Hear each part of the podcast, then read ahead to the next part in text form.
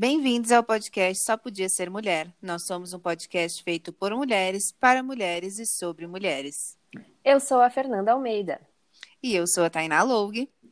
E vamos te acompanhar nessa jornada de aprendizado e evolução. E para você que ainda não segue a gente nas redes sociais, nosso Instagram é Só Podia Ser Pode.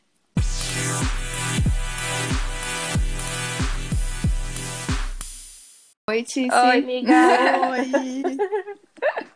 Finalmente!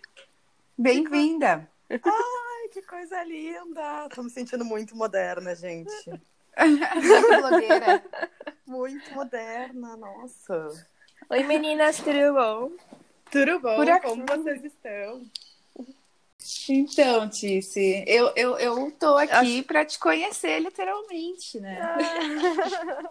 Tá, a gente vai conversar um pouco antes de começar a gravação de fato ou a gente já Acho que começa? sim, né? Só um aquecimento, depois eu edito Tá. também, Beleza. pra gente Vai, se conhecer um pouquinho. Mostra Vai, o teu currículo aí. Coitada. Vai, Tice, bem-vinda e vai. Ai, ela é bem, ela é bem despachada, tá? Ela não precisa dessas coisas. Ai, ai, gente, sou- eu sou tímida, para. Ah, É, dá uma timidez, né? Saber que alguém tá escutando futuramente. Não, pra mim são vocês. Tipo, Pra É? mim são vocês. Aham, Não, pra mim eu tô falando com vocês e é isso. Vou esquecer Mas é isso aí. E daí, se eu falar uma merda muito grande, depois a gente corta, tá tudo certo, né? Não, perfeita, já tá É fazendo isso aí. parte. Porque isso acontece com uma certa frequência, eu falar uma merda muito grande, então. Quem não, né? Né? Só pra avisar. Só pra- Cara, eu sou uma gaúcha de Porto Alegre que tem 29 anos e sagitário com ascendente em virgem, Hum, meio do céu em gêmeos. Acho que isso já diz bastante sobre E, e tu tá onde? Eu moro na Toscana. Ai, amores. Com licença, né? Eu moro numa cidadezinha pequena aqui na Toscana, que é pertinho de Siena, 20 minutos de Siena. Hum, que E- delícia.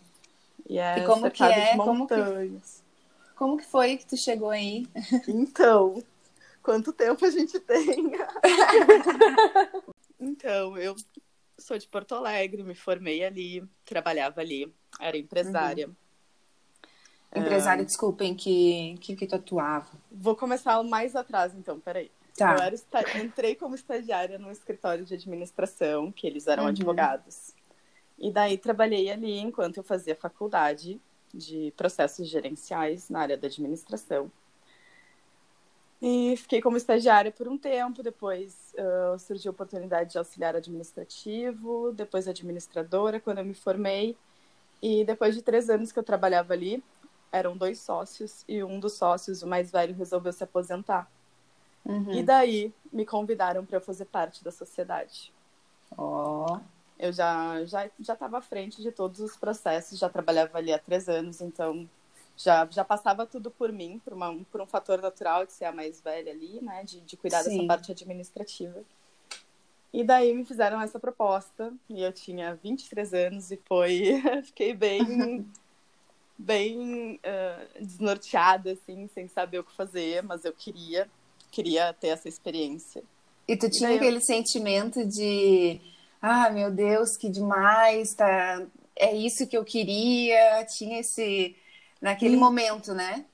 tinha um sentimento de gente, como é que eu cheguei aqui, sabe? Tipo, gratidão ao universo, porque naquela época eu era bem mais conectada com o universo do que eu imaginava, sabe? Hoje vendo, eu era muito grata, as coisas aconteciam muito na minha vida, sabe? Sim. Ah, acho que foi muito da minha dedicação, eu estudei muito para isso. Depois eu fiz muitos cursos para me para me aprimorar. Mas eu Uhum. sempre quis muito fazer o meu melhor, sabe? Não era muito. Eu não- nunca imaginei virar sócia de uma empresa com 23 Sim. anos, né? Minha família é humilde.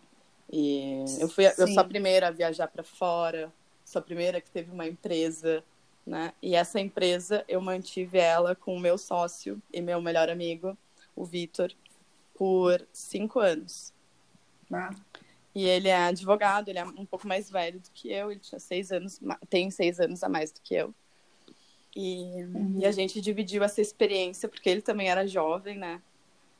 De, de tocar essas empresas. Eram duas empresas, uma, uma recrutadora de serviços, de, de pessoas, né, para prestação de serviços, e uma corretora de seguros. Uhum. E eu nunca vislumbrei muita coisa, assim, nunca fiz programa para daqui a 10 anos, ou para daqui a 5, ou para daqui a 2. Mas a vida acabou me surpreendendo de umas formas muito maravilhosas, assim. E para mim essa parte foi a que deixou possível todo o resto acontecer. Voltando ali, né, trabalhei por cinco anos como sócia, oito anos no total, né, com eles nessa empresa. E tinha uma vida legal, conheci a Fê quando a gente dançava, fazia dança de salão. Saudades. Saudades. Ah. Era maravilhoso. Rebolativas. É, muito rebolativas. E eu comecei a fazer por indicação da minha terapeuta. Porque Ai, que era, demais. era uma forma de terapia para mim, né? De, de de conviver com o outro, de deixar o outro me conduzir. Eu sempre fui muito ponta de, né, ponta, tudo na ponta ponta de ferro. Uhum. É ponta é. da faca, ponta, ponta de faca. faca. faca. É. E... Agora só fala italiano, né? Ai, eu esqueço o português. Esse é o maior gay que eu ouço as pessoas falando. Tá, tudo bem, às vezes eu esqueço.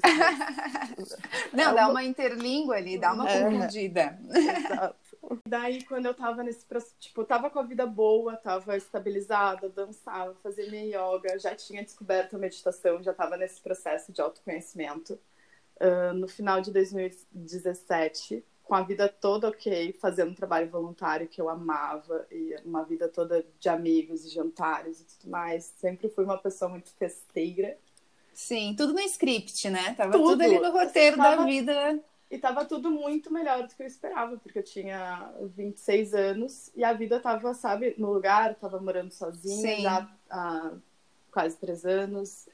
Uh, morava na, na Cidade Baixa, ali em Porto Alegre, então um bairro bastante festa, bastante agitação. Tinha uma vida toda no lugar, assim, tudo que eu nem, nem sonhava em ter. Eu tava tendo. E daí eu caí numa depressão. Eu não, não, tava, não conseguia aceitar no começo que era uma depressão. Porque eu pensava, gente, não pode ser. Eu venho de uma família muito humilde. E daí agora eu tenho isso.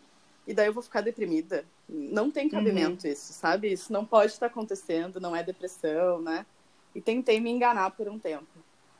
Só que para mim, que sempre fui muito positiva, muito alegre, muito viva, foi um mês, assim, alguns meses de, de não querer levantar da cama e de das coisas não fazerem sentido foi uma reviravolta assim muito grande que a depressão trouxe para minha vida. Eu comecei a repensar tudo que eu estava fazendo, repensar se era mesmo o meu sonho ter um monte de diploma na gaveta e Sim. ter estabilidade financeira e o próximo passo comprar apartamento. Era isso realmente que eu queria, sabe? Eu ficava me perguntando. E eu acho que no fim dessa, dessa, desse período depressivo eu cheguei à conclusão de que não, que não era isso que eu queria naquele momento, que eu queria ver mundo, que eu queria viajar, que eu queria fazer outras coisas. Só que eu não tinha nenhum respaldo financeiro Sim. grande, assim, sabe, para bancar essa, essa ideia. E daí eu pensei, né, o que, que eu posso fazer? Qual outra coisa que eu sei fazer além do que eu faço que poderia me trazer alguma renda se eu decidisse viajar? E veio para mim a culinária, porque eu sempre cozinhei muito para os meus amigos o tempo inteiro estava cozinhando, sempre foi a, a cozinheira do rolê. Uhum. E daí eu resolvi, tipo, uma amiga me disse, ai, amiga, tu cozinha super bem e tal, tu tem técnica e tal. O, marido, o ex-marido dela era chefe, ela disse, nossa, tu cozinha muito parecido com ele sem ter ido pra escola. Então faz assim, eu confio no teu potencial. Se tu confiar também, eu vou. Vai ter a festa de aniversário da minha mãe. E eu queria que tu cozinhasse. Vão ser 20 pessoas. E daí a gente decidiu um menu. E daí fiz o menu, apresentei, ela me contratou, cozinhei, foi super de boa. E daí eu pensei, tá, beleza, é isso, vou cozinhar. E o frio na barriga, Tice! Uhum. De repente tu te viu fazendo um jantar para 20 pessoas no aniversário, gente. É que eu acho que, que eu, não, eu não levei isso tão a sério assim, sabe? Eu pensei, Sim. eu cozinho para os meus amigos. Vai ser igual. Às vezes são 12, são 10 para comer. Tipo, vai ser um pouquinho a mais. Uhum. E é isso, sabe? E eu não tava com aquela pressão de vou cozinhar profissionalmente, tem que ser maravilhoso. Ela sabia, Sim. né, que eu não cozinhava profissionalmente. Eu fiz como se fosse fazer para os meus amigos. Perfeito, nossa. E, e deu super certo. E daí depois surgiu uma. Eu vi uma num grupo do Facebook uma mulher que queria também uma cozinheira. Fui lá, me ofereci, ela me contratou, me pagou. Todo mundo Gente. me pagou nessa história. e daí eu pensei, olha, dá para viver disso, de fome, acho que eu não morro. E, e segui né, nessa, nessa ideia de cozinha e pensei, bah, vou fazer então um intercâmbio, né? Vou estudar gastronomia em algum lugar. Qual é o melhor Sim. lugar do mundo para estudar gastronomia? Na minha cabeça era Itália. E daí falei com meu sócio e disse para ele, né? Ele estava presente, ele era meu melhor amigo, então ele sabia de todas essas questões que estavam passando pela minha cabeça. Uhum. E depois de muito tempo da gente conversar, assim, a gente ficou uns três, quatro meses nesses acordos, a gente decidiu que o melhor seria eu vender a minha parte para ele e me desvincular totalmente da empresa, porque eu não sabia se eu queria ir ficar um mês, se eu queria ir ficar dois, queria ficar três, ir para outros lugares sabia, depois. Não. Exato. E foi uma decisão super difícil. Ali sim, para mim foi muito foi muito difícil escolher, porque eu amava o que eu fazia.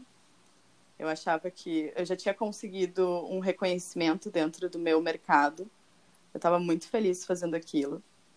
E ter uma empresa, uh, toda, toda essa parte burocrática, lidar com pessoas, negociar e clientes, era um monte de coisa, uhum. mas me fazia muito bem, sabe? Me fazia muito viva. E abandonar foi muito difícil, porque foi abandonar uma construção, né? Foram cinco anos, Sim. assim, que eu consegui dar a minha cara pro negócio, que a gente conseguiu construir do jeito que a gente queria. Mas Sim eu queria mais, né? Então, e ele foi a pessoa que mais me apoiou, eu acho. E eu tava com essa ideia ainda, né? Vou ir para Itália, vou ir para Itália. Olhei passagem, olhei uh, curso e tudo mais. Tá, beleza, vou para Itália. Vou fechar três meses de Itália. Daí comprei lá em janeiro, comprei passagem para Itália para maio. E nesse meio tempo eu tinha que decidir o que, eu ia fazer com o meu apartamento, que eu morava sozinha, o que, que, que, que ia ser da minha vida. E eu não estava conseguindo muito decidir se eu devolvia o apartamento e encarava isso mesmo como um novo começo, ou se eu uhum. mantinha o apartamento ali, né? Podia pagar aqueles meses ali que eu não estava usando só por conforto, né? Pra, por, para saciar o medo, né? É, Exato. Uhum.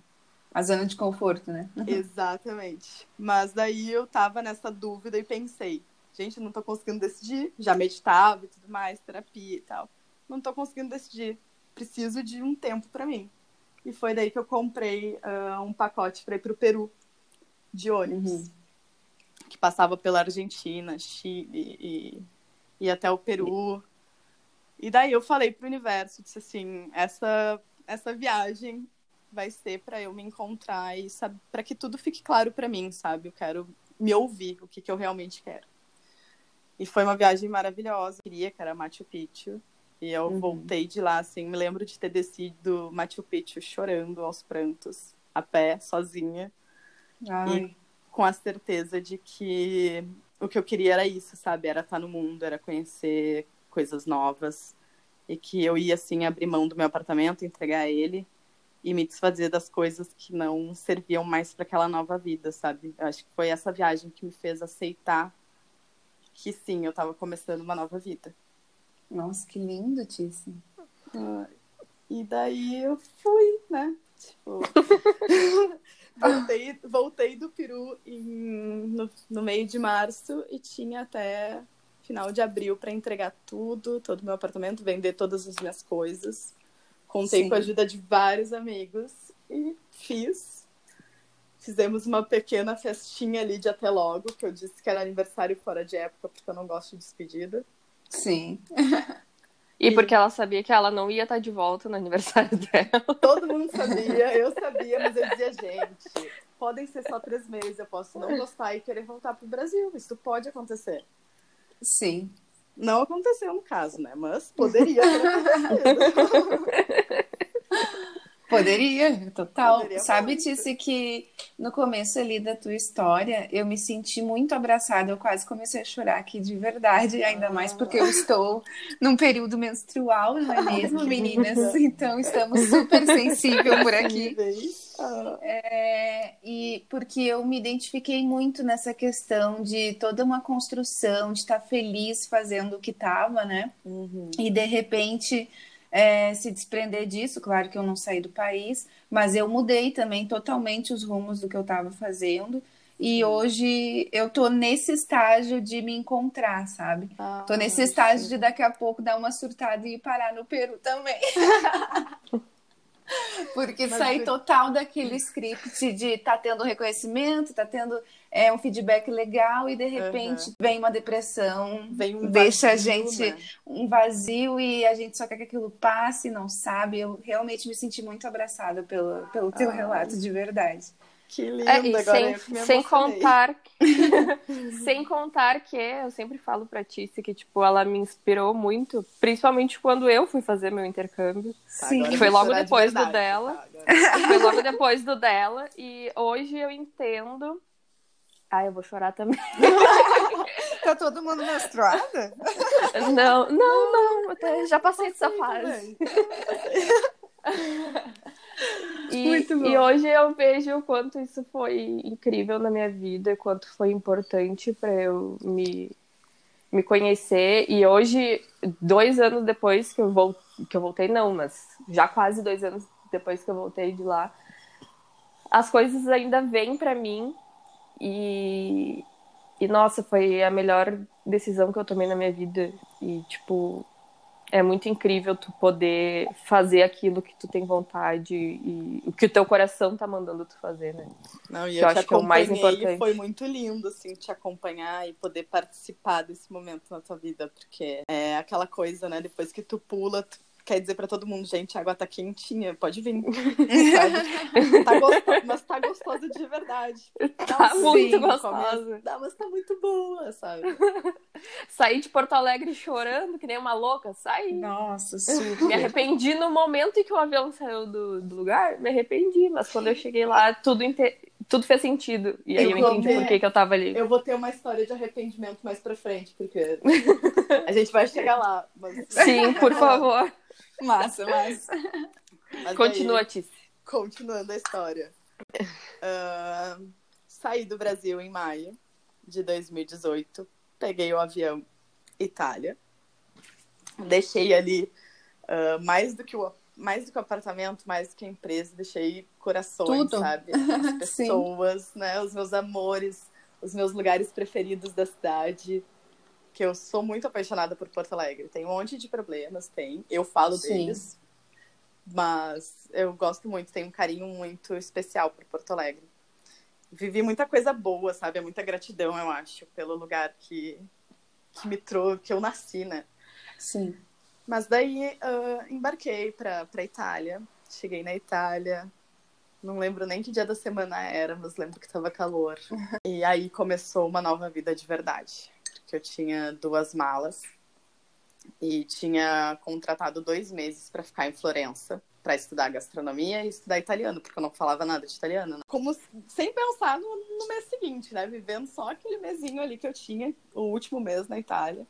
E depois eu ia ter que decidir se eu ia tentar em algum país da, da entrada, conseguir um trabalho e da entrada ah, na União Europeia, ou se eu ia fazer alguma outra coisa que eu não sabia o que. E daí fiquei vivendo esse mês até que decidi fazer essa coisa que eu não ia saber, que eu não sabia o que, que era, mas descobri no meio desse mês, vivendo a vida loucamente na Itália, que é que eu queria ir para a Tailândia. E daí eu né, cheguei no boy e disse: Olha só, vou, vou para Tailândia daqui a duas semanas. E ele, assim, assim, assim. A gente nunca teve muito.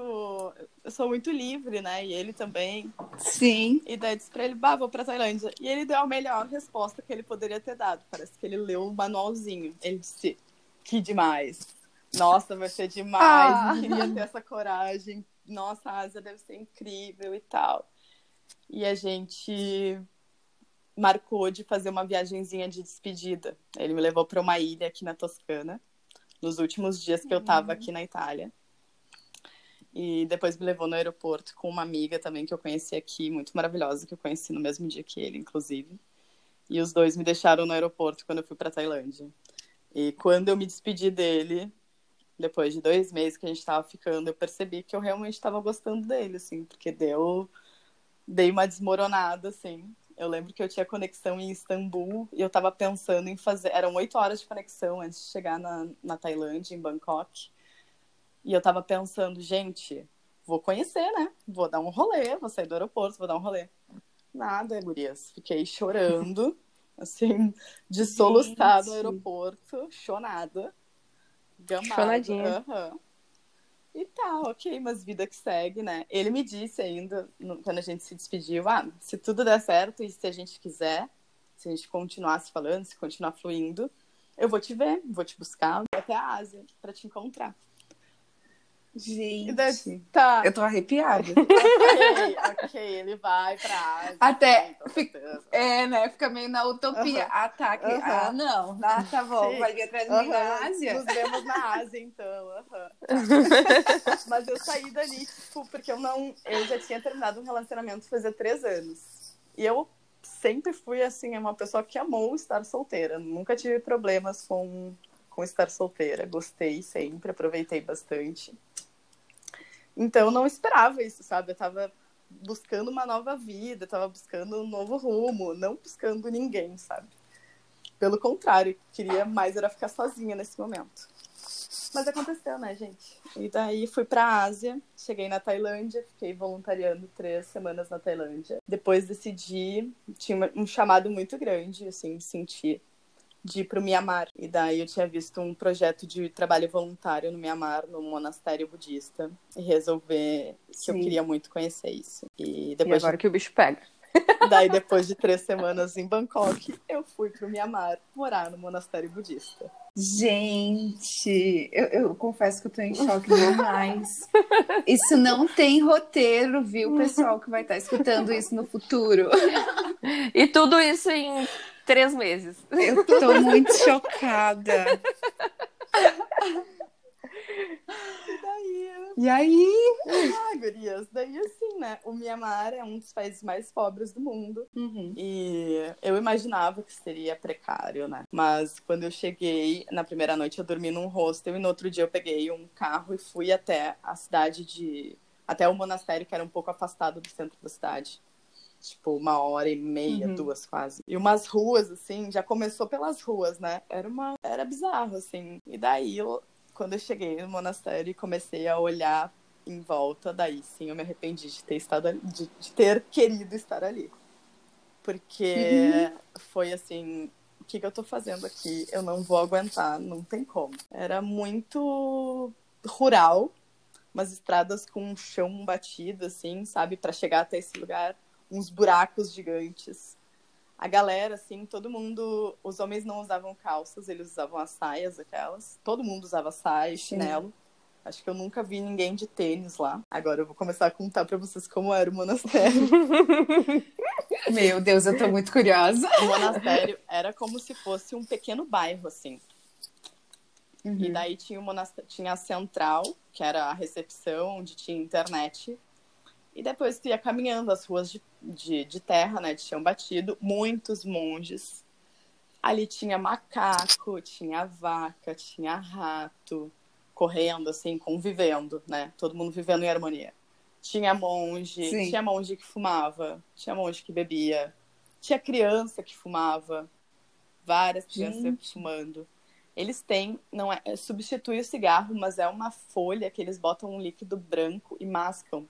E aquilo deixa os dentes vermelhos com o passar do tempo. Todo mundo tinha um sorriso meio Nossa. avermelhado, sabe? E daí, quando eu cheguei ali, quem me recepcionou foi um menino francês, o Bart. E daí ele me levou para conhecer o alojamento, de onde que não tinha saneamento básico, que não tinha torneira, Gente, o desespero e o batendo. desespero batendo. E assim, as pessoas andando descalço, e os macacos e as vacas, e daí até que a gente chegou em dois hospitais, né, nessa pequena vila, assim, nesse pequeno uhum. bairro. Dois hospitais. E daí ele me contou que os hospitais, eles eram movidos pelos voluntários e pelas pessoas da, da comunidade. Que tinha um médico que passava ali uma vez por semana para ver todo mundo. Meu Deus. E as pessoas se ajudavam e era assim que se mantinha. Daí ele me levou uhum. para ver as crianças. Daí quando eu cheguei nas crianças, né, que era o meu que eu mais queria, nossa, a escolinha que seria, as crianças só jogavam bola ali na frente, né? Não tinha muita aula, assim, tinha, não tinha uma disciplina, sabe? Era tudo muito solto. Sim. Mas eles eram muito amorosos, muito queridos, muito fofinhos.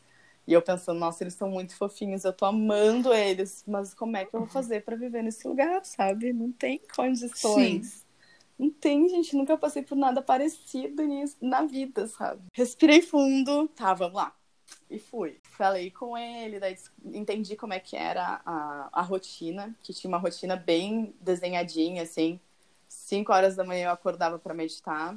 Daí às seis era o café da manhã. E o café da manhã, ele era com os restos do almoço do dia anterior. Então, normalmente era arroz e alguma coisa, uma banana, de repente, um molhinho, alguma coisa assim por cima do arroz. E depois, das seis e meia, em diante, a gente poderia se voluntariar a fazer o ALMS, que eles chamam lá, que é ir num caminhão, assim, um caminhão aberto atrás com alguns monges para pegar doações nas, nos bairros. Então era um caminhãozinho, alguns caminhãozinhos, três eu acho, que saíam de manhã dali, iam no meio da cidade, uhum. paravam num bairro, todo mundo descia, ligavam um alto-falante naquele caminhãozinho e as pessoas iam para frente da casa com alguma doação.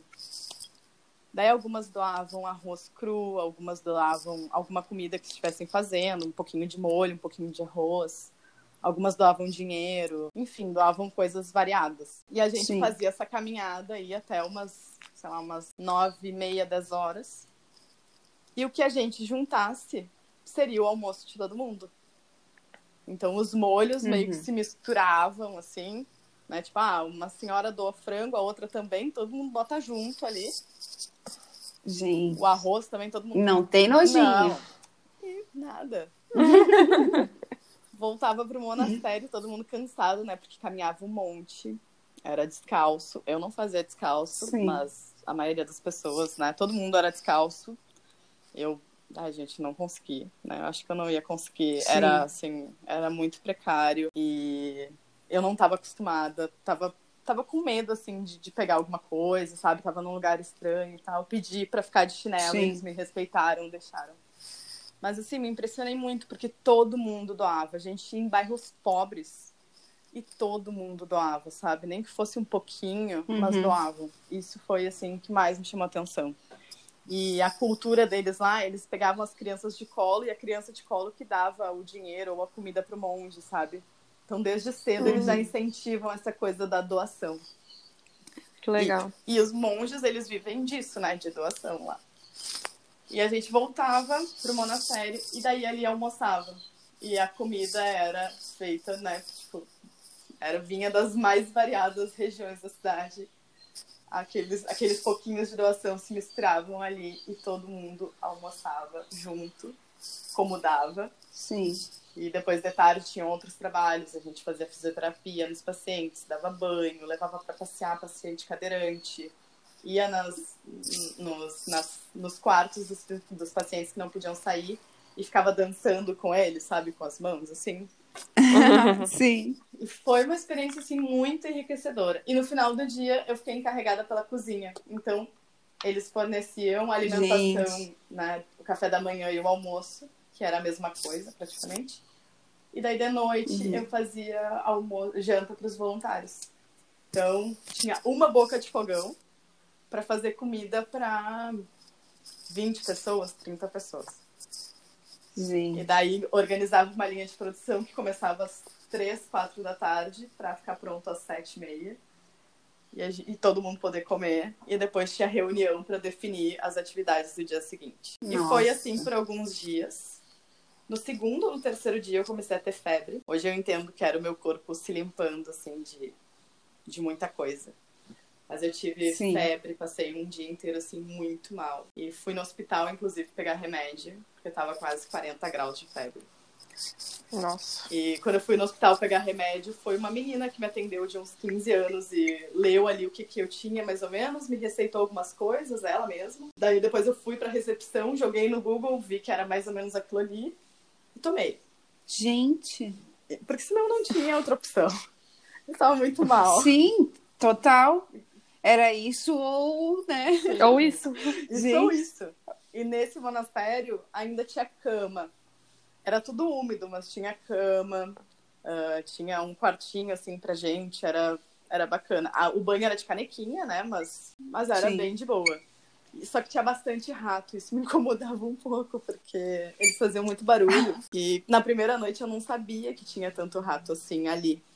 E eu comprei um Aham. bolinho e não comi ele todo, comi metade, assim, de noite que eu tava com fome.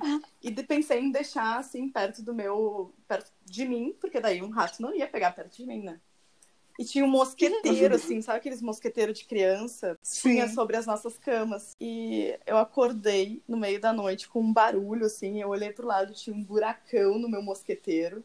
E o meu bolinho tava mordidaço, assim, com plástico e tudo. Gente. Daí eu não tive dúvida. Peguei o bolinho, joguei pra debaixo da cama, olhei assim, deu 30 segundos, o bolinho desapareceu. Daí eu entendi, ok, eles convivem com a gente nesse nível, sabe? Nesse nível. E, nossa, foi uma experiência bem dura, assim, mas foi muito, muito aprendizado, assim. Aprendi a viver em comunidade ali com eles. Ah, os alimentos também, né? A prefeitura dava uma vez por semana alimento.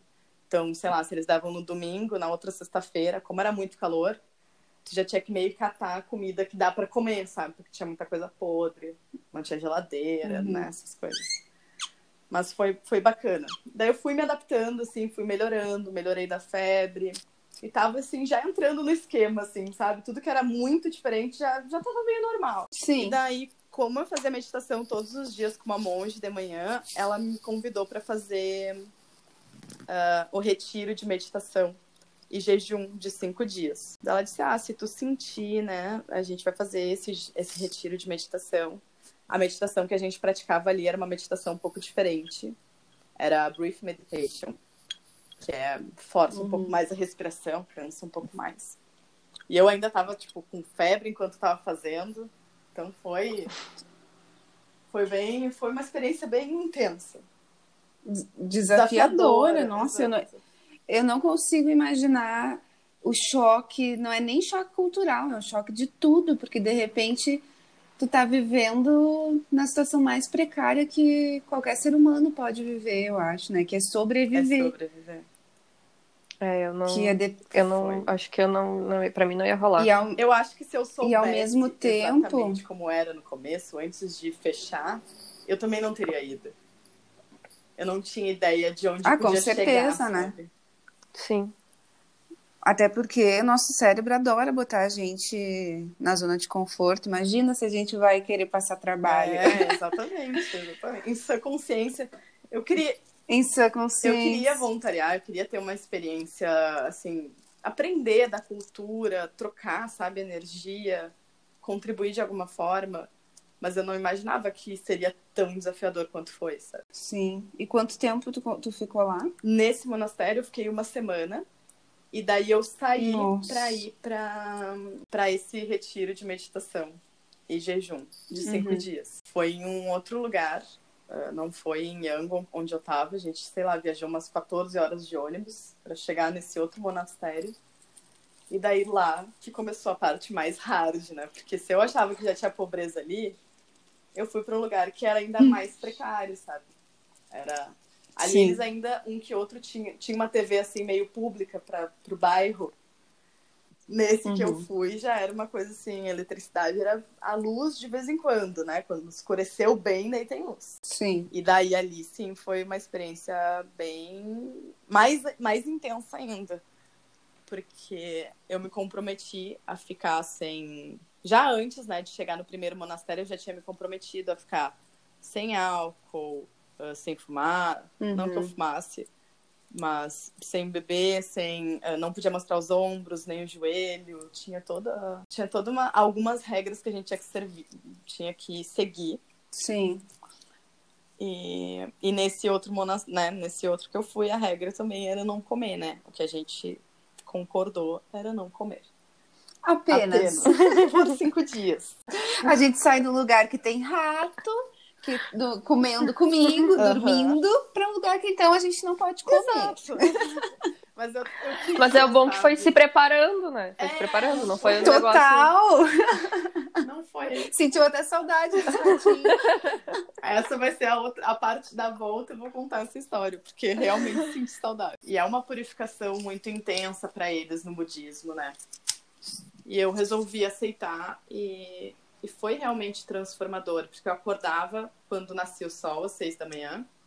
Daí fazia uhum. uma hora de meditação, aquela meditação, a brief meditation, que é um pouco mais forte, então ela te cansa. E uma hora de descanso, das seis da manhã até quando o sol se punha, que era, sei lá, umas oito, eu acho.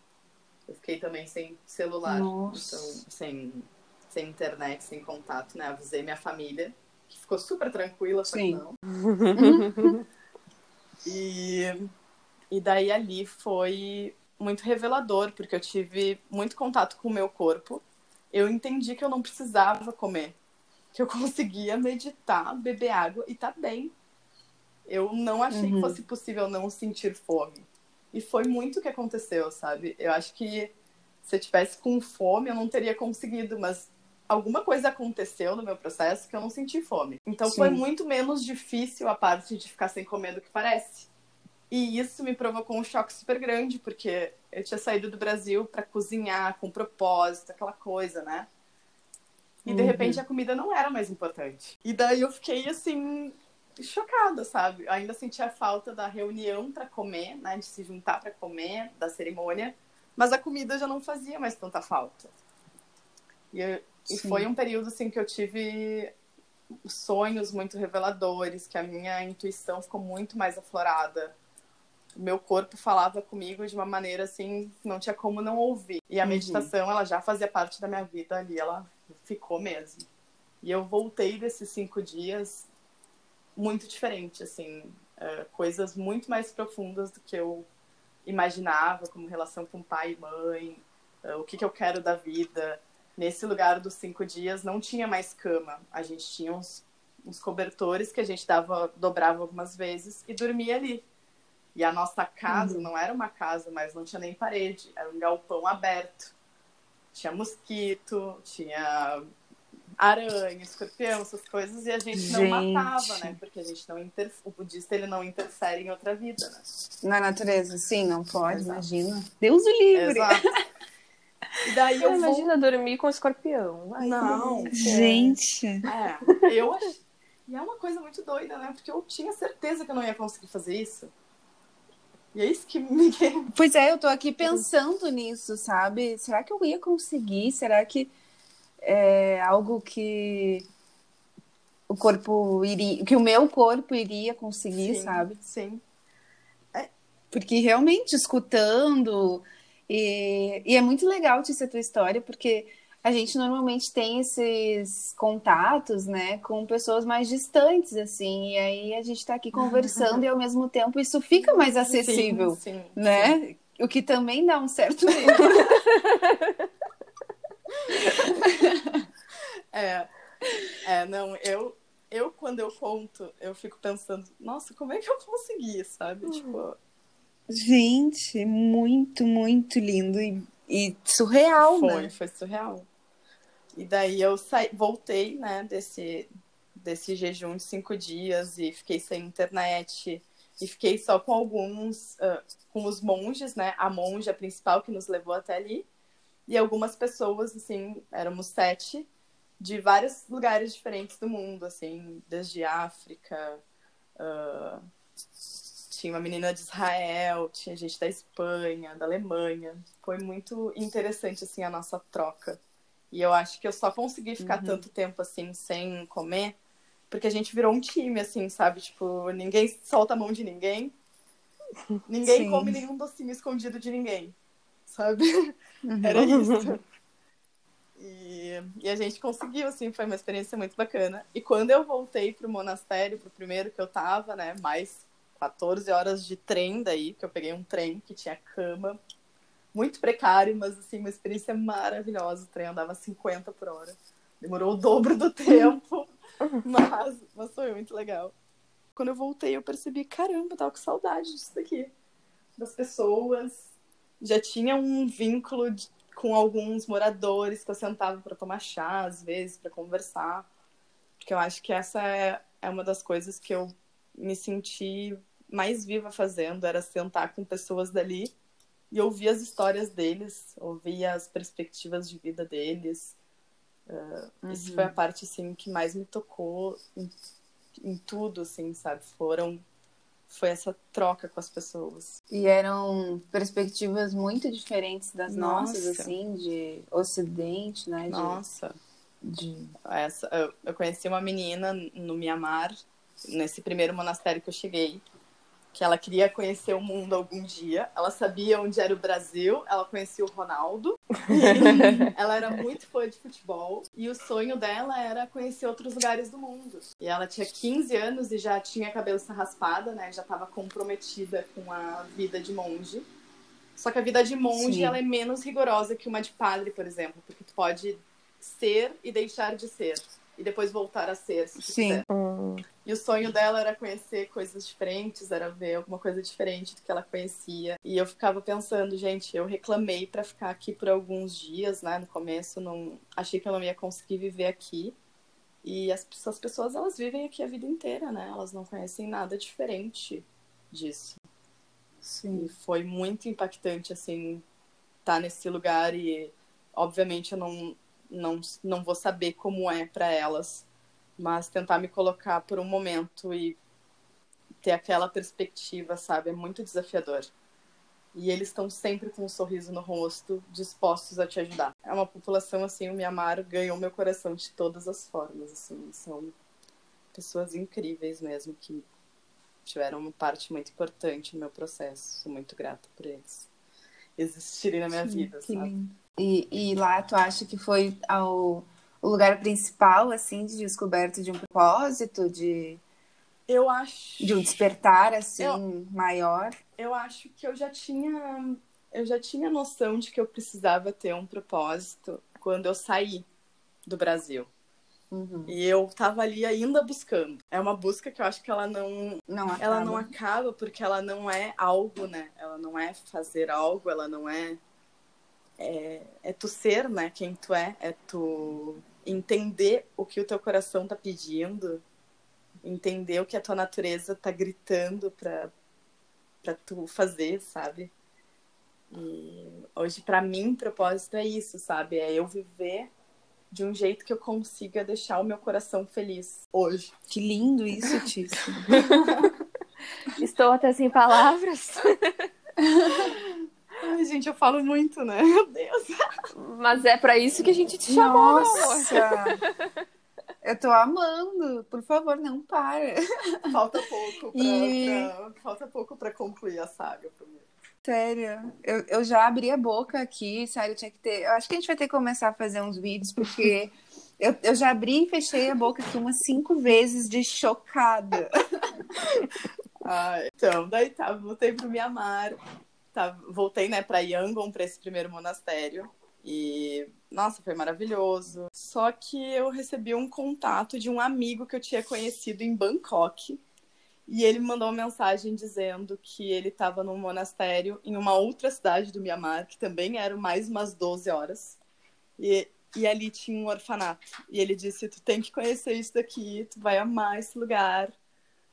E eu já tinha meio que me comprometido a ficar mais uma semana ali, né? Eu ia ficar quase quatro semanas nesse primeiro monastério. Daí eu uhum. falei com o pessoal e disse, gente, bah, eu queria muito ir, porque criança é uma coisa que eu amo muito, queria muito conhecer. E daí eles foram super legais comigo, eles disseram, não, tipo, as portas aqui vão estar sempre abertas para ti. Uhum. E foi, foi legal a nossa troca e tudo mais. Foram super, super queridos comigo, sabe? E daí eu fui para esse outro monastério, que era em Inle Lake. Que, nossa, foi é, Mudita Foundation, se não me engano o nome. E ali foi uma outra experiência, assim, muito maravilhosa. Também viajei mais 14 horas até esse lugar. E quando eu cheguei, encontrei esse meu amigo que me apresentou para uma brasileira, a única brasileira que eu conheci, eu acho, no Mianmar. E, e ela me levou nesse. Eles me levaram nesse monastério com orfanato. Foi assim, mágico. Foi lindo demais. As crianças eram muito fofas, muito queridas. Ali, assim, eu me candidatei para ser voluntária, pude voluntariar ali, né? Eles tinham uma casinha para os voluntários. E eu fiquei ali o resto da viagem, fiquei uma semana ali mais ou menos. Que crianças maravilhosas. Eu, o meu dia era muito passar, fazer recreação com elas. Então eu ensinava elas a costurar, ensinava a desenhar, uh, sentava no chão, rolava com elas, embalava no balanço, sabe? Fazia diversas coisas, ensinava a cozinhar. Qualquer ideia ali era bem-vinda, sabe? E foi Sim. uma troca muito maravilhosa. Acabei assim, só fui embora porque eu tinha mesmo voo para Bangkok. Mas foi assim incrível Incrível, incrível, incrível. Ah, não, eu não tinha o voo para Bangkok. Tinha o voo com escala para Bangkok. Porque também, no final do, do Mianmar, assim, eu decidi que eu queria ir para a Índia. E daí, quando acabaram os meus dias nesse outro monastério com... Quebrei o podcast de tanto falar. Ai. Resolvi. Resolvi ir para a Índia. Resolveu uh... fazer o comer, rezar, amar, né? Resolvi fazer, exato. não, e foi muito doido, porque nenhuma dessas. Nem, nem a Tailândia ela foi planejada, né? Eu não tinha. Quando eu saí do Brasil, eu não imaginava ir pra Tailândia. Foi tudo acontecendo, assim, sabe? Eu tava muito conectada, ouvindo o que a minha natureza queria. E era muito claro para onde eu tinha que ir. Era, assim, é mágico, sabe? Estranho até te falar, de, de explicar, mas eu sabia o que, que, eu tinha que fazer, eu sabia para onde eu tinha que ir, uhum. e eu não tava com medo. E eu tinha certeza que, que tudo ia dar certo. Tudo ia dar certo, certeza absoluta. Eu não sabia o que, que ia acontecer, mas eu tinha certeza. Eu tava, tudo, eu tava muito entregue para esse processo, sabe? E foi algo natural que aconteceu. De repente, foi. tu já tava. Não foi, assim, foi. assim, vou focar agora, vou. Não, tudo... não foi. Assim, na Itália, uh, foi, foi mais tranquilo porque tinha brasileiros, eu tava vivendo uma vida muito tranquila. Ai, Quando eu fui cachorro. pra Ásia. Peraí, gente. Olha isso. Quem vê pensa que ele tá sendo. Vem cá, filho. Vem cá. O gato tá batendo nele, gente. que fofinho. É, tu não sabe o tamanho que ele tem. Quem vê pensa assim, ó. Desculpa, gente.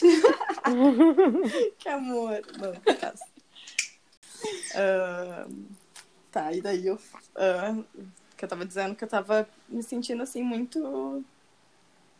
Muito no lugar que eu tinha que estar, no momento que eu tinha que estar, tudo tava muito certo para mim, sabe, no meu coração, assim, tava tudo muito certo, muito claro, que era assim que tinha que ser. E daí eu fui para a Índia e resolvi ir para o deserto da Índia. Eu queria voluntariar lá. Uhum.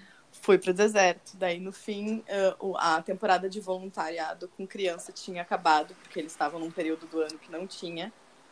Mas eu trabalhei de voluntária no hotel, fazendo fotos, uh, fazendo foto do pessoal, fazendo foto do hotel, publicando na rede social, fazendo vídeo, Fui uhum. dormir uma noite embaixo das estrelas no deserto e gravei tudo. Fiz um, um, vídeo promocional pro, pro hotel. E fazia passeio com o pessoal que chegava. Então era muito divertido, sabe, fazer isso. Era Sim. um trabalho que nem parecia um trabalho, né? De tão divertido que era. E daí fiquei ali duas semanas.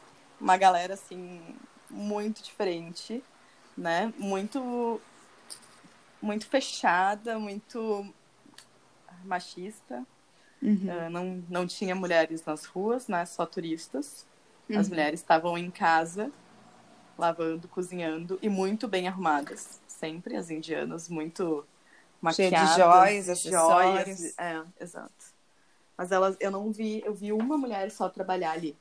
Uhum. em toda a cidade. E eu fiquei 15 Nossa. dias passeando pela cidade e não vi mulheres trabalhando. E é daí... outra realidade, né? Eu tenho visto um canal que se chama Sobrevivendo na Turquia, que aborda todo o lado, assim, né? Índia, uh, todo o lado mais oriente, enfim. E são relatos, assim, de uma cultura muito, muito diferente para a mulher, né? E que é algo que é tão enraizado que, enfim, né? São muitos e muitos anos, assim, que não, não é algo, assim, que se vê uma mutação como a gente que tem esse nosso feminismo, né? Sim. Mais girl power, né? Que foi mais capitalizado. Sim, sim. É, eu, eu, eu tenho muita curiosidade de passar por essa experiência de vivenciar esse controle, né? Porque de repente tu tem que estar tá dentro dessa, dessas regras também, né? Eu faz, eu sou muito comunicativa, né? Então eu fazia amizade com todo mundo lá. Sim. Toda a cidade meio que já sabia que eu era, que eu tava ali trabalhando no hostel. E eu acho que me dava meio um desconto, porque eu era simpática com as pessoas.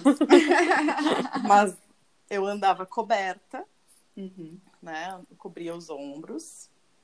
E os joelhos também, sempre saia comprida e tal. Me acostumei, porque eu acho que era um respeito, né, de, com a cultura deles uhum. lá. E até para minha segurança, né, porque como só tinham homens na cidade, sim, né, uh, me senti mais segura, assim, e também uma questão de verdadeiramente de respeitar a cultura deles, sabe? Tô no ambiente sim. deles.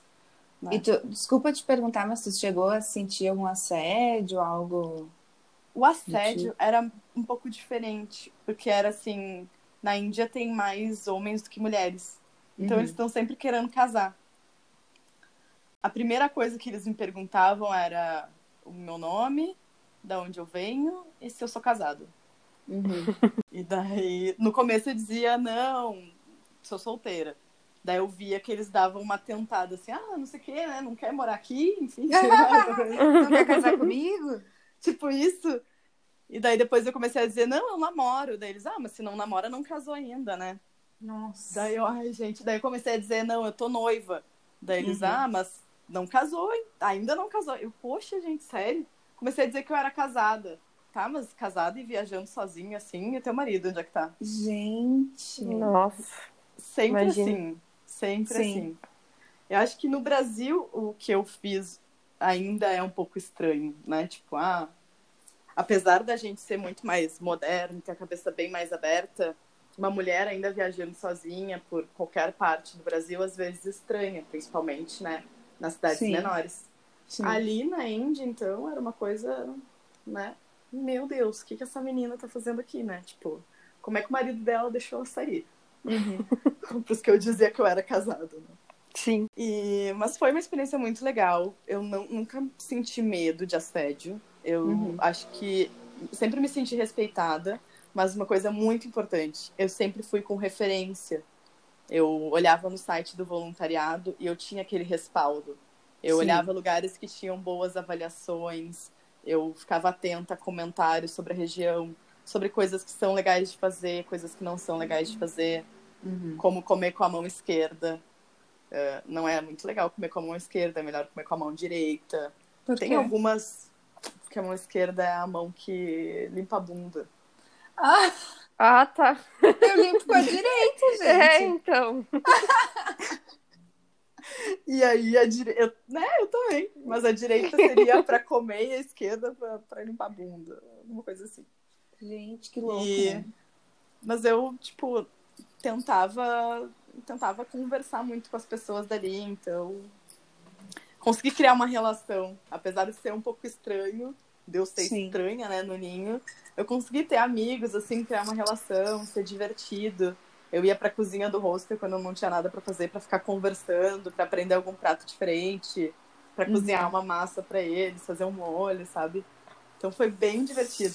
E eles me davam cerveja escondido, porque não não tinha cerveja ali, né? Uhum. Tinha só para os hóspedes do restaurante. Mas como eu virei amiga do pessoal da cozinha, rolava uma cervejinha de vez em quando.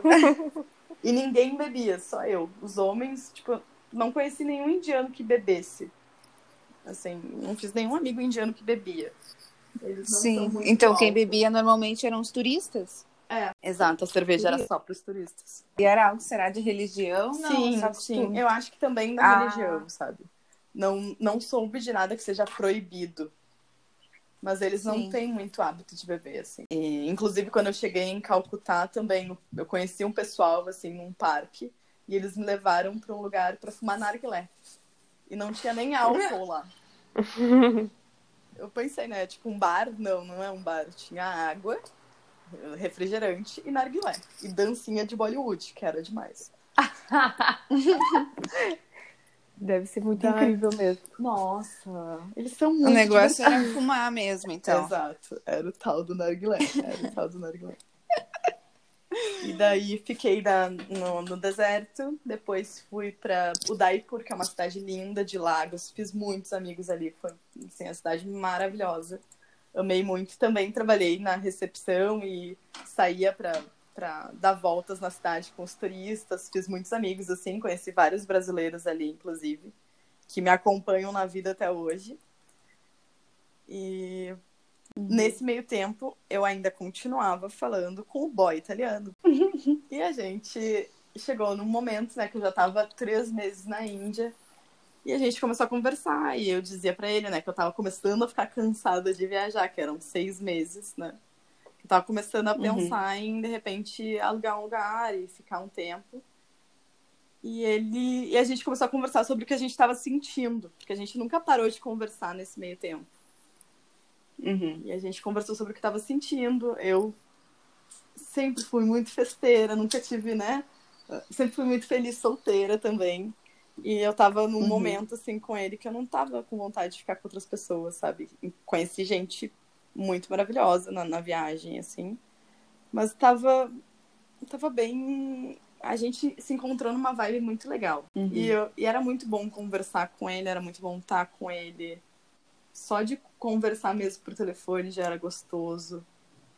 E foi me surpreendendo, né, também isso, porque achei que quando a gente parasse de estar junto, isso ia passar. E no fim não passou. Sim.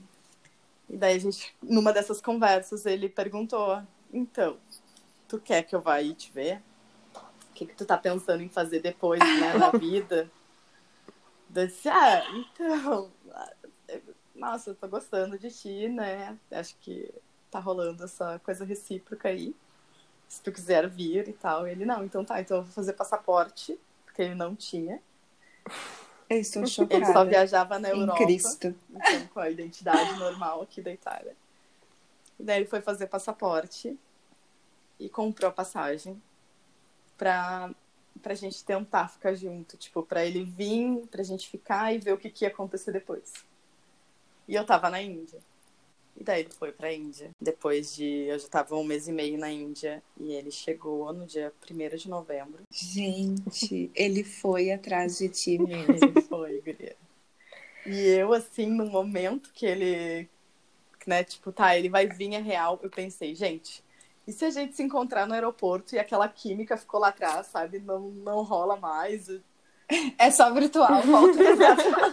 Ou então, será, tipo, era bom só porque a gente tava na Itália, naquele momento, não, Sim. não é mais nada disso, e o menino tá vindo na, na, na Índia, sabe? Tipo, por mim, o que que eu tô fazendo?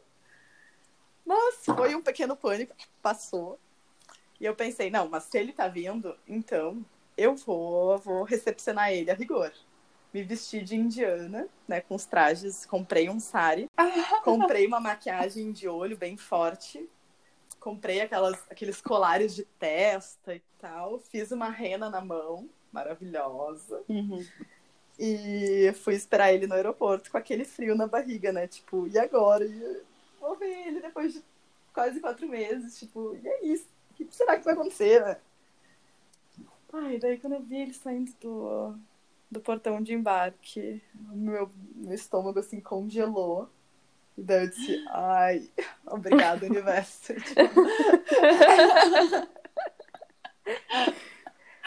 Não é virtual. Não, tipo, eu, eu fiquei com borboletinhas no estômago e foi muito maravilhoso encontrar ele. Foi. Era igual. E a gente ficou mais tempo separado do que a gente tinha ficado junto. E, Uhum. e continuava muito bom, muito especial. E ele muito parceiro, assim. Quando eu saí de Bangkok, eu já, né, tipo, vou pro monastério, não vou levar essas duas bagagens, malas gigantes que eu tenho. peguei uma mochilinha e fiz, né, tipo, toda a Ásia de mochilinha. Sim. E ele chegou também na mesma vibe, chegou de mochila. E eu disse pra ele, tá preparado pra passar uns perreguinhos? Que a Índia, ela é, ela é para os fortes, né? Pra quem não tem muito, muito Sim. nojinho, né? Não tem É, frescura. não tem. É. E a gente passou dias incríveis, assim. Daí eu fui para alguns lugares turísticos da Índia. Fui ver o Taj Mahal, fui para Rishikesh, fui para Uhum. Varanasi. E depois a gente foi para Tailândia juntos. E ficamos mais uns 10 dias ali na Tailândia. Fomos para Koh Phi Phi, Bangkok. Ficamos curtindo ali. Uma lua de mel, né? Aham. E daí, nisso tudo, eu, a gente, eu tava pensando, né? Então, eu vou pra Itália, fico os três meses pra ver se a gente vai se dar bem. Pego um- uma casa que seja um pouco perto da dele, assim, né? Moro em Firenze, de repente em Florença, que é perto daqui de onde eu moro agora. E a gente vai vendo como é que vai rolar, né? Se a gente quer ficar junto e tal. E no meio da viagem a gente tava conversando, e ele disse: Ai, minha mãe perguntou onde é que tu vai morar quando tu voltar pra Itália. E eu disse que tu vai morar comigo. Oi, tudo bom? Exato. Eu disse, oi? Eu, tipo, já tô procurando apartamento, sabe? E ele, não. O, o, o inicial a gente tinha dito, né? Vou ficar uns, umas duas semanas na tua casa até achar um, um apartamento, uma casa. E daí ali, né? Tipo, vou procurar um trabalho e tal.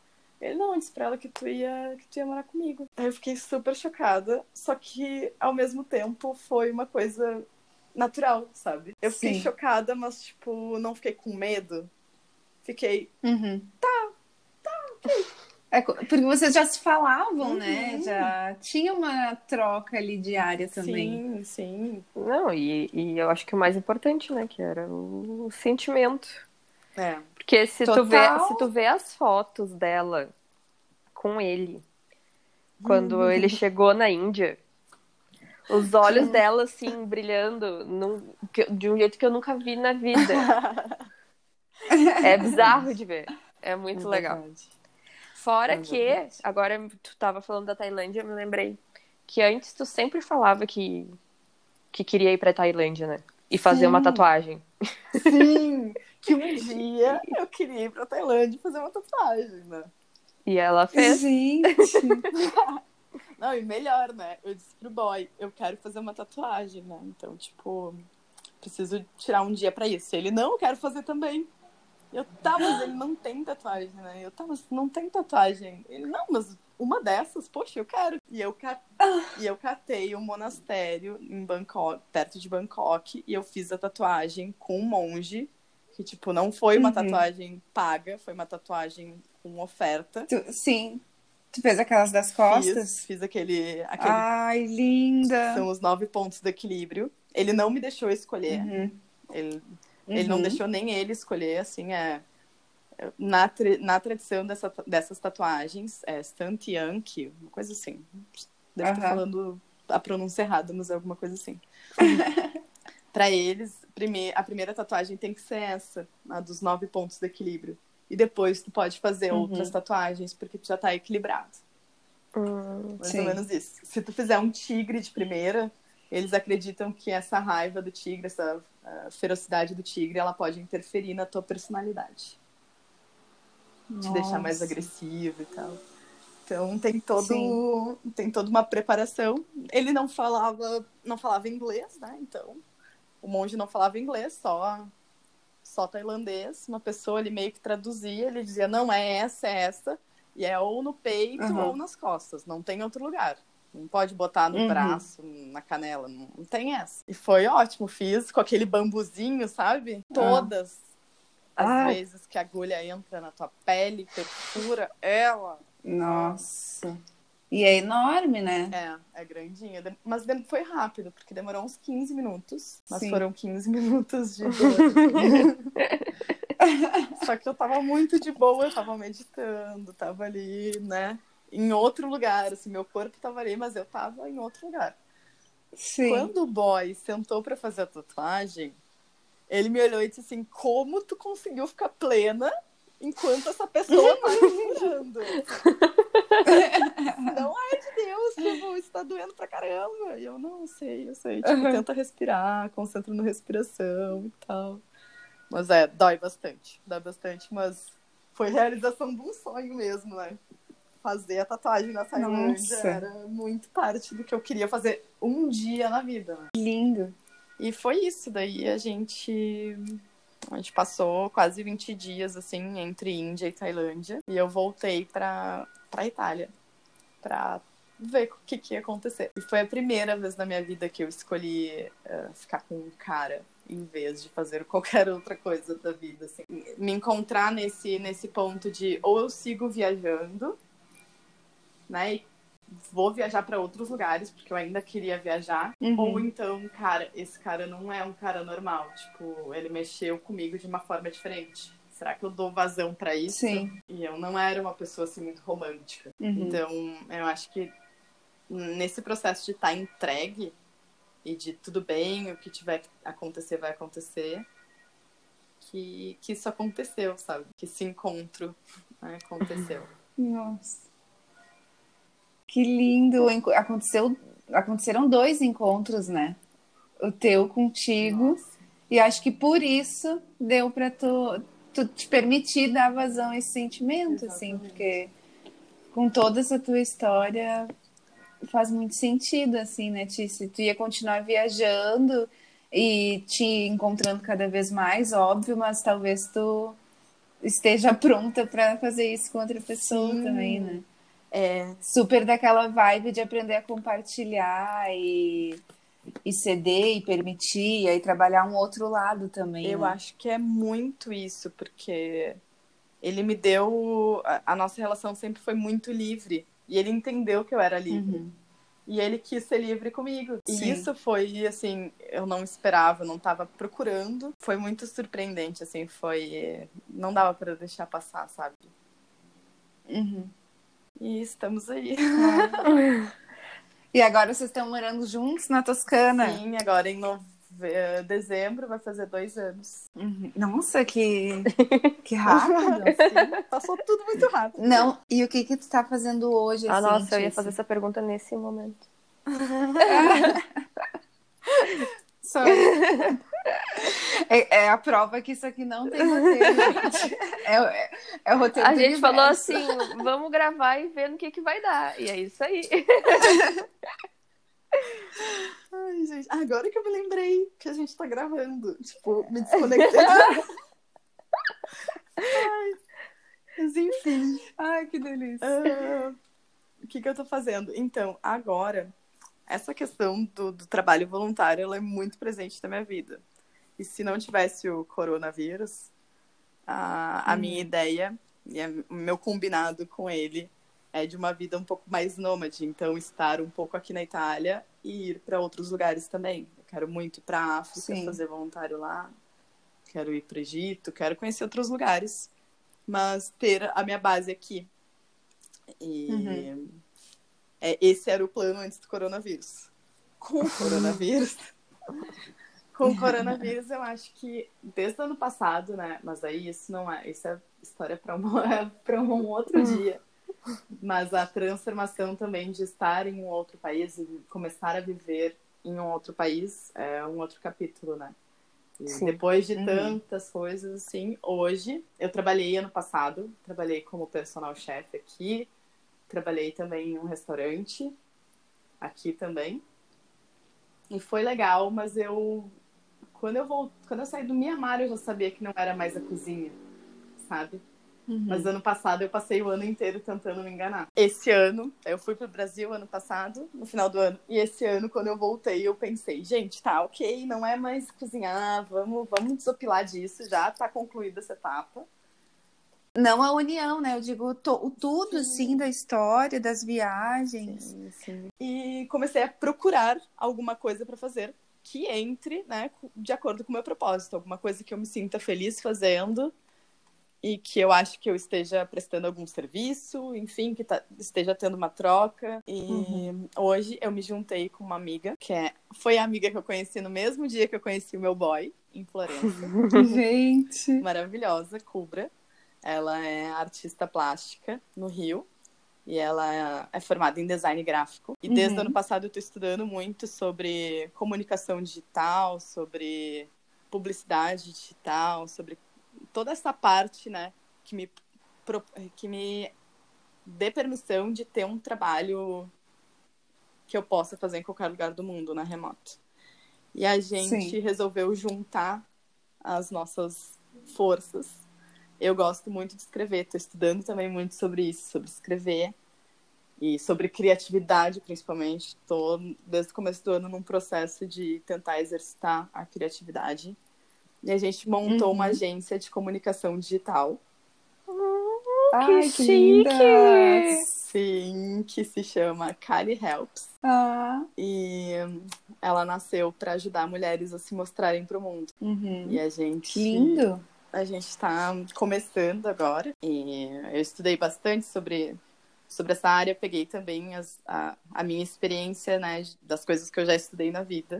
Sim. E a gente está tá fazendo isso, assim, fazendo a comunicação digital de principalmente de mulheres empreendedoras que ainda não usam as redes sociais, né? Não tem site, não tem, não existem no digital a mostrarem Uhum. o seu trabalho, né? Ou se já trabalham no digital a melhorarem o seu trabalho e ter mais visibilidade ah, no meio digital, né? Que é o que, Sim. que é o que há hoje, né? Que é tudo apenas.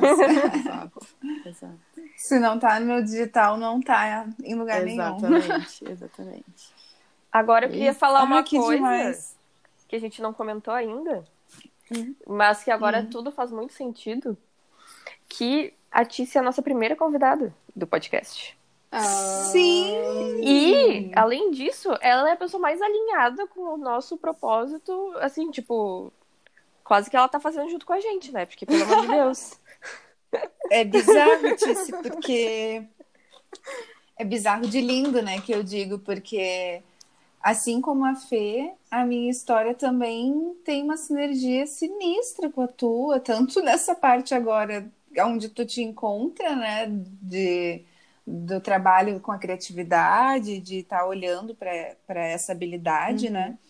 Quanto dessa jornada de descoberta, assim, e de sair da zona de conforto, enfim. É, eu, eu realmente me senti muito abraçada com o teu relato, com a tua história. É inspirador. Agora eu super entendo a Fê quando ela fala de ti e quando ela fala sobre qualquer coisa que tu passou para ela como aprendizado. Ai. É realmente muito lindo, de verdade. É, é muito lindo a gente estar nesse primeiro episódio contigo. Ai, gente. né, Em lágrimas aqui, né? Mas, é, nossa, assim, muita gratidão. Eu, eu sempre falo, falei pra Fê. Inclusive, Fernanda, que bom ouvir a tua voz. Porque se não é. Se não eu é, sou uma pessoa relapse, desculpa. se não é assim, eu não ouço a voz da Fernanda nunca, sabe? Eu sei que ela tá bem, daí eu não me incomodo muito. Se eu sei que ela tá mal, daí eu dou uma incomodada assim pra ela falar. Mas, mas é muito. Tô me sentindo muito honrada de estar participando dessa luz que vocês estão botando pra fora, né? Eu acho que é um processo de. Eu não conheço, não te conheço pessoalmente, Flor, mas. Deixa eu te falar que tu conhece ela. Sério? Sério. Não, a gente se conhece. Ah, tipo, oi, tudo bom? Mas vocês se conhecem? No St. Patrick's do Total. Quando tu voltou do Peru. Nossa! É Bah. verdade, meu Deus, é verdade. É verdade. É. Eu lembro. Ah, eu lembro que tu... Nossa, eu não... No total, Sim, né? no Total. E vocês se encontraram sem querer, não foi também? Acho que Pô, sim. algo Talvez sim. Foi na frente do Aham, Zafari, sim, perto do exatamente. Zafari. Nossa, gente, pra quem não sabe, né? O Zafari é um supermercado, um hipermercado. Gente, é verdade, a gente se conhece. Ai, que lindo. Ai, gente, que maravilhoso. Não, eu... É, ser sincera no St. Patrick's, talvez tenha algumas partes que eu não me lembro muito bem. Talvez não, com certeza, né? Ai, só porque é um, um evento com bebida É, alcoólica? Não, capaz. Não, mas eu fico muito feliz de, de ter sido lembrada, assim, pra, quando a Fê me mandou mensagem falando da ideia do podcast, eu tô sempre tentando incentivar mais mulheres a falarem, sabe? Principalmente mulheres que tenham coisas legais para falar, experiências para dividir. Oh. E nossa, eu tô me sentindo muito parte, ficando e fico muito feliz porque só eu sei o quanto e cada uma de nós vai saber agora o quanto uhum. ter uma amiga, ter uma mulher assim que tu considera família na tua vida faz a diferença. Nossa, Nossa demais. que eu acho muito. que se eu não tivesse as mulheres maravilhosas que eu tenho na minha vida, homens também, mas eu vou dizer mais as mulheres, porque eu tô num momento que eu me conecto, tenho, tenho muitas amigas assim que eu me conecto profundamente dessa forma, que nem a gente se conecta, né, Fê? Sim, senhora. E ter elas, é outra energia, né? Ter elas é assim, é saber que se eu quiser eu posso tentar fazer qualquer coisa, porque se não der certo, eu tenho para onde voltar. Que, e é um lugar que não é físico. Uhum. E. Exatamente. Ai, meu Deus, Casa. eu tô toda arrepiada. Meu Deus. Eu tô chorando. Ai, Tice, essa, essa fala foi tudo pra mim, de verdade. É meu primeiro ano fora, né, da, do ninho, da família. Ai. Meu primeiro, não, meu segundo agora. E também foi esse processo de sair chorando, como a Fê saiu para ir para o México. E também tudo dá um, uns tapas, assim, né? Aquelas, aquela coisa de que a Fê fala muito, e tu uhum. falou também no início sobre ah, não vou olhar, então a vida vai fazer tu olhar. Sim, ela faz. E, nossa, muito lindo. Ela faz de todo jeito, faz, né? Faz mesmo. A gente olhar. E essa é outra energia, essa do, do sagrado feminino mesmo. Nossa, é, pra mim é... é muito bom ter. Eu acho que assim, lendo mais, cada vez mais eu tenho estudado, né? Acho que a vida uhum. é um, um, eterno estudo sobre isso e sobre tantas outras coisas. Mas ele é, é o sagrado que ele tá em todo mundo, né? O feminino, ele existe Sim. em todo mundo. E o sagrado feminino, quando, quando tu consegue criar um elo com outras mulheres se conectando, ou homens também que tenham esse sagrado feminino desperto, a conexão uhum. ela é diferente, porque às vezes não precisa nem falar, né? Sim, e sim. mesmo que tu não esteja passando pela dor da outra, tu consegue entender o que tu tem que fazer, sabe? Que tu tem que estar tá ali, que tu tem que dar a mão uhum. para ela, e é isso. Ela só precisa saber que tu tá ali. E isso já faz toda a diferença, sabe? Meu Deus, gente. gente quantos episódios a gente vai fazer? Porque Vamos fazer um especial Ticiane Costa. Né? Vamos fazer um especial Ticiane. Eu vou botar essa enquete, qual vai ser o nome do nosso programa com a Tice. Não, tipo, cara, assim, eu sempre falei, né, desde que a gente começou a pensar sobre o podcast, tipo, não, a Tice tem que ser a pessoa que a gente vai começar isso. Ah, Porque, Sim. tipo, ela fez muito parte do meu do começo do meu despertar. Tipo, que ela fala, uhum. da, que ela falou da terapeuta dela, não sei o que, também é minha terapeuta, inclusive. Uhum. Carol maravilhosa. Carol maravilhosa. Inclusive, Carol, você falou que eu tinha que falar mais, então estou falando. Carol, eu também tô falando. Vamos mandar esse episódio pra ela.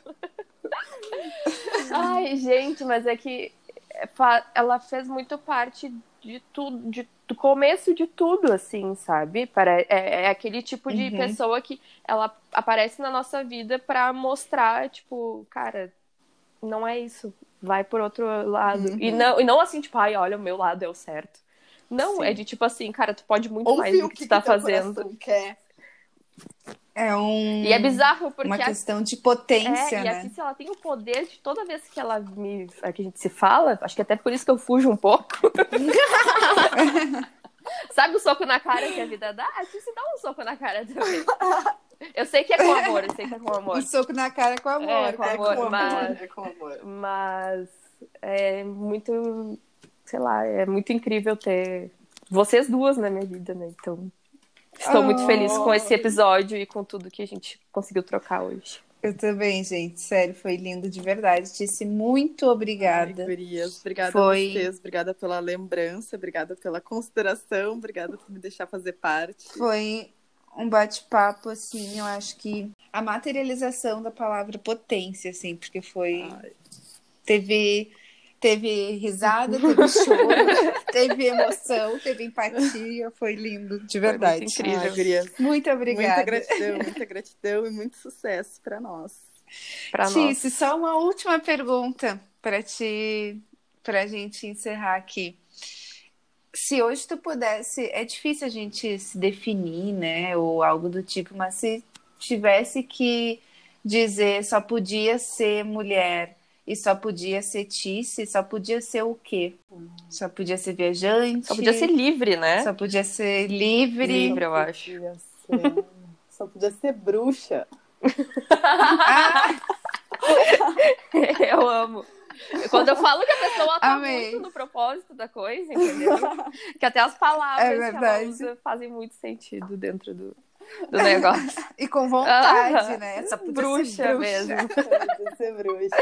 Arrasou.